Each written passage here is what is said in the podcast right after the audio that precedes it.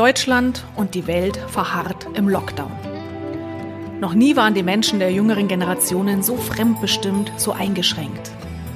Morgen werden die Ministerpräsidenten und die Kanzlerin wieder tagen und die meisten Menschen gehen mittlerweile von weiteren Shutdown-Wochen bis nach den Osterferien aus. Da kochen die Gemüter hoch oder die Resignation siegt. Pass auf, dass du dich nicht der Resignation hingibst und in die Opferrolle rutscht. Schaue immer wieder, wo doch noch Möglichkeiten liegen, wie du aktiv und selbstbestimmt deinen Alltag gestalten kannst. Und damit herzlich willkommen zu einer neuen Ausgabe des Podcasts Kreatives Zeitmanagement. Auch wenn natürlich momentan vieles nicht geht, ganz vieles geht nach wie vor. Schaffe dir heute und in den kommenden Tagen bewusst kleine Highlights, kleine Inseln der Freude, auf denen du Kraft tanken kannst so wie die Teilnehmer und Teilnehmerinnen meiner 30-Tage-Challenge Kurs halten in der Krise, mit täglichen E-Mail-Impulsen sich in dieser kraftzerrenden Zeit mit positiver Energie versorgen. Frage dich, was macht mir heute Freude? Und wie kann ich das, diesen Freudebringer, auch unter den geltenden Maßnahmen zumindest ein bisschen leben?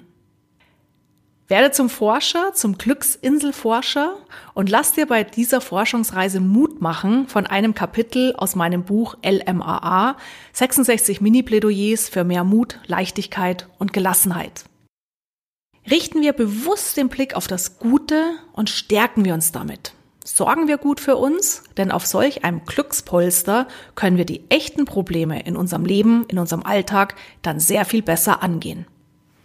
Und jetzt ins Buch LMAA, Seite 46.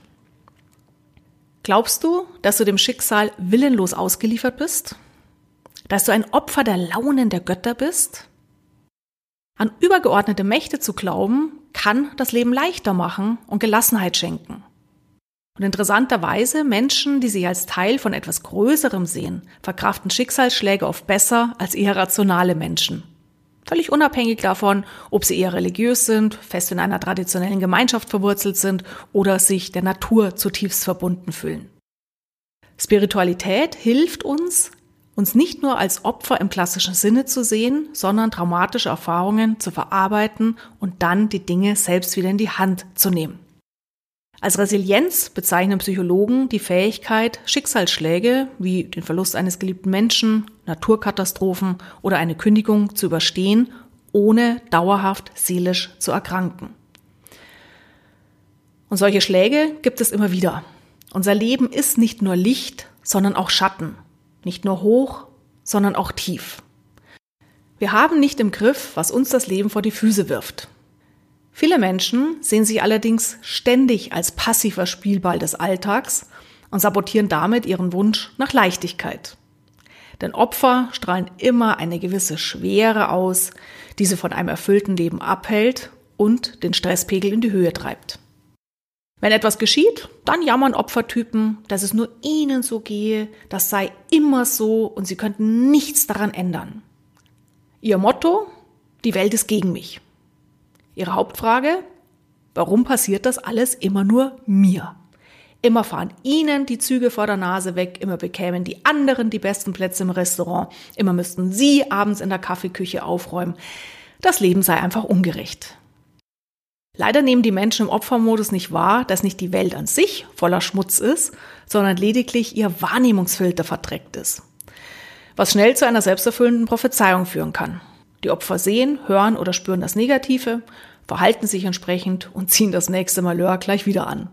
Oder sie räumen wie immer brav die Kaffeeküche auf, entbinden damit prima die Kollegen von jeglicher Verantwortung, die ja wissen, dass sich ein fleißiges Bienchen darum kümmert und sehen sich in ihrer Rolle bestätigt.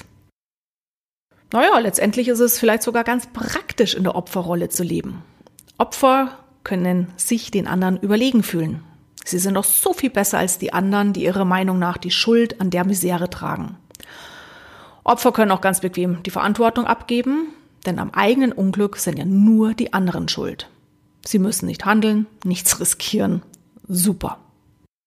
Und noch besser, je schlechter es ihnen geht, desto mehr Aufmerksamkeit, Mitleid und Unterstützung bekommen sie von Dritten. Die Retter auf den weißen Schimmeln eilen herbei, um die arme Maid zu erretten. Wunderbar. Du erkennst in diesen Zeilen andere Menschen in deinem Umfeld, die sich komfortabel in der Opferrolle eingenistet haben.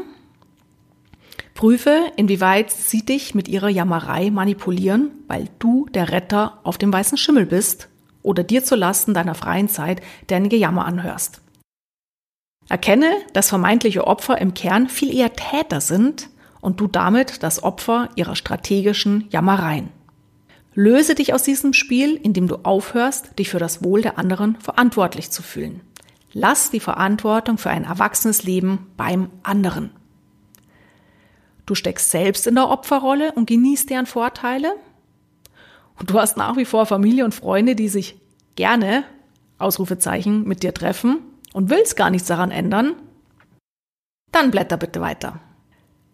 Du hast aber gar keine Lust mehr, Opfer im Spiel des Lebens zu sein dann putz deinen Wahrnehmungsfilter und richte den Blick auf das Positive, das dir das Leben schenkt.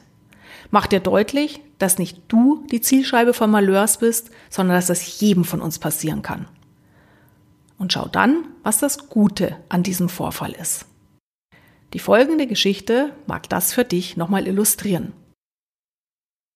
Ein Forscher hatte einen Assistenten, der ihn mit seinem unermüdlichen Optimismus nervte. Eines Tages auf einer Expedition im Urwald hackte sich der Forscher beim Feuerholzmachen den kleinen Finger ab. Das hat bestimmt sein Gutes, sagte der Assistent. Das ärgerte den Forscher so sehr, dass er unter Schmerzen den Assistenten an den nächsten Baum band und alleine weiterging. Kurze Zeit später traf der Forscher auf Menschenfresser. Als diese jedoch sahen, dass dem Forscher ein Finger fehlte, verschonten sie ihn, da ihr Glaube nur unversehrte Speisen zuließ. Überglücklich, aber auch beschämt lief der Forscher in den Urwald zurück. Unter vielen Entschuldigungen band er seinen Begleiter los. Meister, entschuldigt euch nicht. Es war gut, dass ihr mich an den Baum gebunden hattet, sagte der Assistent. Wie kannst du auch hier schon wieder etwas Gutes sehen? fragte der Forscher. Wäre ich mit euch gegangen, so der Assistent, dann hätten die Menschenfresser mich verspeist. In diesem Sinne, leg den Blick auf das Positive in deinem Leben, leg den Forschergeist darauf, Inseln für Freude zu entdecken und steuere diese Inseln in den nächsten Tagen immer wieder an. Ich wünsche dir viel Spaß dabei. Du möchtest mehr Tipps für deinen persönlichen Erfolg, deine Motivation, dein bestes Zeitmanagement? Dann höre gerne auch noch in meine anderen Podcast-Folgen rein. Schau doch mal in meinem Blog unter www.glücksfactory.de vorbei oder stöbere unter www.kreativechaoten.com in den Gratis-Checks und den Gratis-PDFs. Und ansonsten, vielleicht sehen wir uns auch mal live auf einem meiner Vorträge, meinen Seminaren oder in meinen Online-Kursen.